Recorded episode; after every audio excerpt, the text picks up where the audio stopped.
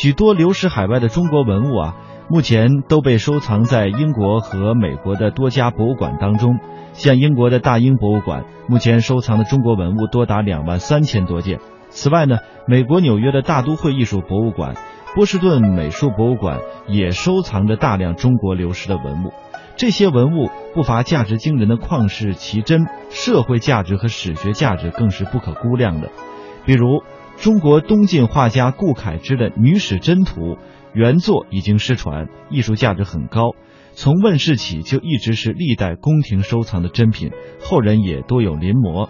可惜呢，他现在已经不在中国了，他现在在英国大英博物馆是重要的珍藏之一。那由于年代久远，现在世界上仅存两幅临摹品，其一为北京故宫收藏，是宋人临摹，笔意色彩皆非上品，价值不是很高；另一幅呢，就是藏于大英博物馆的隋唐时期的摹本，是罕见的艺术珍品。国宝流失海外，令人扼腕叹息。大英博物馆的这个摹本，到现在尚能看到的最古老的画卷了。它虽然是摹本，但依然是公认的画中上品，风格古朴，色泽鲜艳。在末端署名顾恺之画，一直被视为是顾恺之传世名画当中的代表作。历代学者也对《女史箴图》极为看重，《女史箴图》一共有十二段，流传至今的只有九段。其内容是教育封建宫廷妇女们如何为人、如何自保的一些人生经验和道德真条。在这幅长卷当中呢，顾恺之的游丝画法和传神写照画论都得到了最充足的体现，因此西方美术界也把它视为中国古代绘画的代表作，称誉它是一切都达到了原熟境地的完美无缺的佳作。《女史箴图》是当今存世最早的中国绢画，在中国美术史上具有里程碑的意义。这幅画也是最早的一幅以形传神的绘画艺术杰出作品，因而它除了具有独特的艺术价值之外，还具有其他画科难以比拟的史学价值和社会价值。那么，如此珍贵的国宝名画如何流失到英国去了呢？下面的这段音频带您探寻一下国宝名画流失海外的秘密。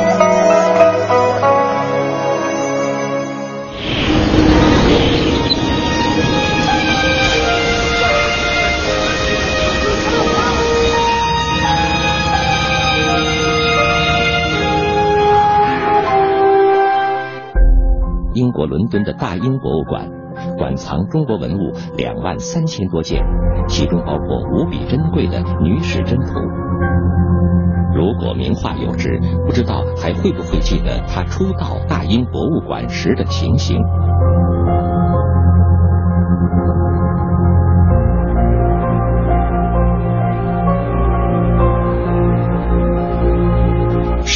倒回到一百多年前，一九零三年的一天，大英博物馆的中国文物办公室迎来了一位军官。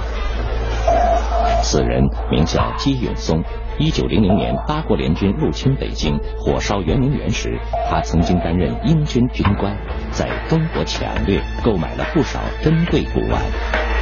这次他来大英博物馆的目的，就是想把从中国带回来的珍宝换成钱。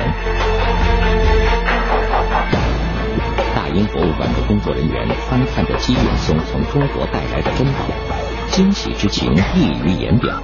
然而，当他们拿起一幅画时，脸上的表情顿时凝重起来，慎重地问姬永松：“这幅画是从哪里得来的？”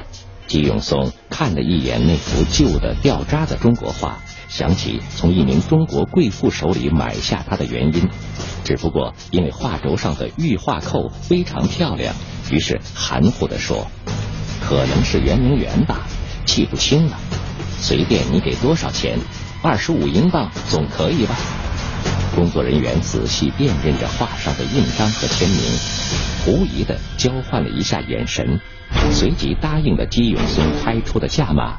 当姬永松把全部珍宝卖掉，揣着钱离开大英博物馆时，他无论如何想不到，一件来自中国的无价之宝刚刚从自己手里溜走了。经过大英博物馆的反复辨认，姬永松拿来的那幅中国古画是中国绘画史上赫赫有名的唐代摹本《女史箴图》。有眼无珠的姬永松哪里知道这幅画的珍贵之处？不仅在于它年代久远，距今已有一千多年的历史，还因为它是中国东晋画家顾恺之的代表作。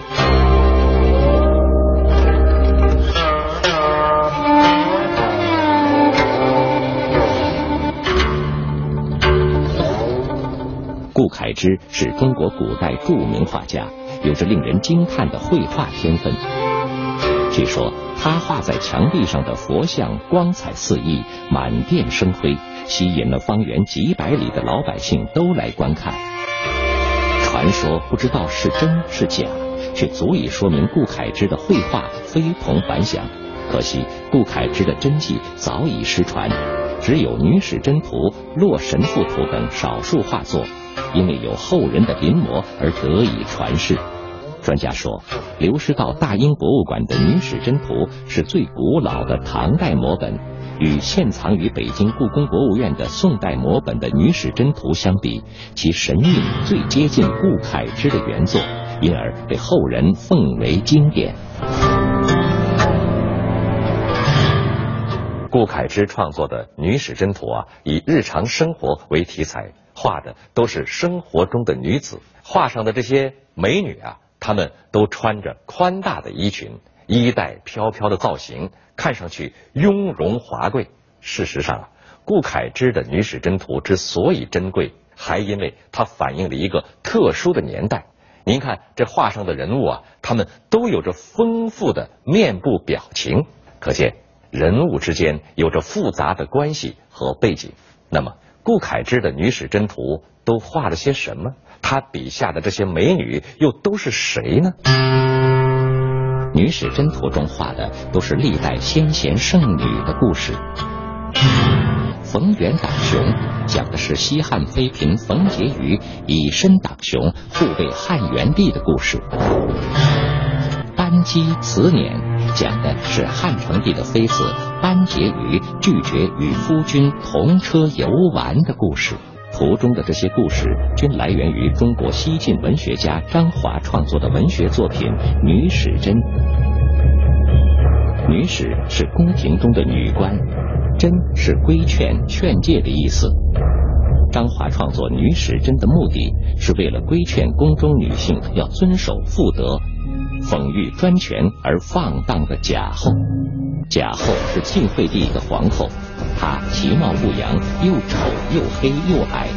因为父亲贾充是开国元勋，才坐上皇后宝座。晋惠帝懦弱无能，贾后为人奸诈，滥杀无辜，将朝廷完全置于自己的控制之下，使得西晋政局动荡不安。不仅如此，贾后还挑选美男子进宫淫乱享乐，为世人所不齿。文学家张华痛恨贾后干预朝政，试图通过《女史箴》来劝诫贵族妇女不要卷入权力斗争。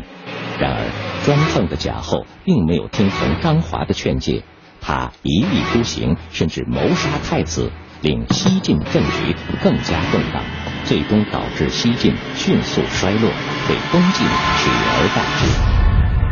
东晋画家顾恺之有感于西晋灭亡的历史教训，把张华的《女史箴》绘制成画，并将真文题写在画册，于是诞生了中国历史上的不朽名画《女史箴图》。《女史箴图》原有十二段。可惜前三段已失传，藏于大英博物馆的唐代摹本《女史箴图》现仅存九段。《女史箴图》自问世以来备受珍视，被历代画家临摹。原作散失后，这幅唐代摹本显得弥足珍贵。《女史箴图》呢，唐本跟宋本在乾隆时期呢就已经传到了宫中，啊，其中宋本呢被存放在御书房，而唐本呢和李公麟的《蜀江图》等图呢一起被存放在建福宫的景逸轩，被称为四美具，这是和三希堂齐名的一个啊书房。从画上的印章来看，唐代摹本女史箴图曾被历代名人辗转收藏，后入藏清宫，被皇帝视若珍宝。然而，令人疑惑的是啊，作为清宫的珍藏，唐代摹本的女史箴图是如何流落出去的呢？有人猜测，它有可能后来被送到圆明园收藏。一八六零年，英法联军大肆抢掠圆明园皇家珍宝的时候，可能在混乱中流落到了民间。对于一八六零年发生在圆明园的那场劫难，一位名叫塔洛克的英国军官曾在日记里写道：“那感觉就好像一个男孩进了糕点店，被告知可以随意拿自己想要的任何东西。”在那些被随意拿走的皇家珍宝中，唐代摹本女史箴图会不会就在这个时候从圆明园流失，无意中到了英军机永松手里？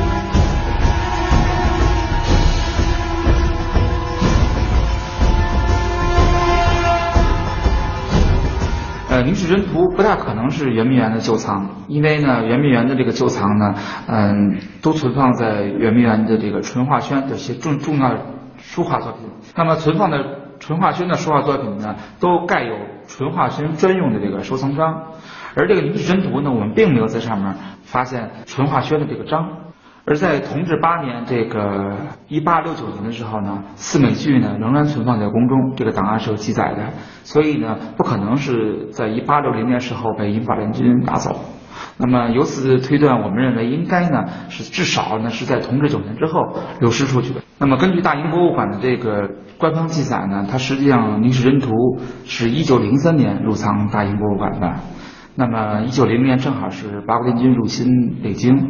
所以我们综合研究认为呢，女史箴图应该是一九零零年从中国流失出去的，而非一八六零年从圆明园流失出去的。遗憾的是，原本是卷轴的唐代摹本女史箴图入藏大英博物馆后被分段揭开，原因是西方人习惯把绘画作品装入画框后挂在墙上，而中国卷轴却不符合这样的要求，因此。女史箴图被无情的分段截开了。更令人痛心的是，流失海外的唐代摹本女史箴图原本有机会回归故乡，却因为民国政府的决定而错失良机。第二次世界大战结束后，英国政府为了感谢中国军队在印度、缅甸战场上对他们的帮助，曾经提供两种赠品。让当时的国民政府任选其一，一是三条驱逐舰和一艘巡洋舰，二是大英博物馆珍藏的中国唐代摹本女史箴图。消息传出，文博界非常激动，觉得国宝名画终于可以回归祖国了。然而，国民政府最终还是选择了驱逐舰和巡洋舰。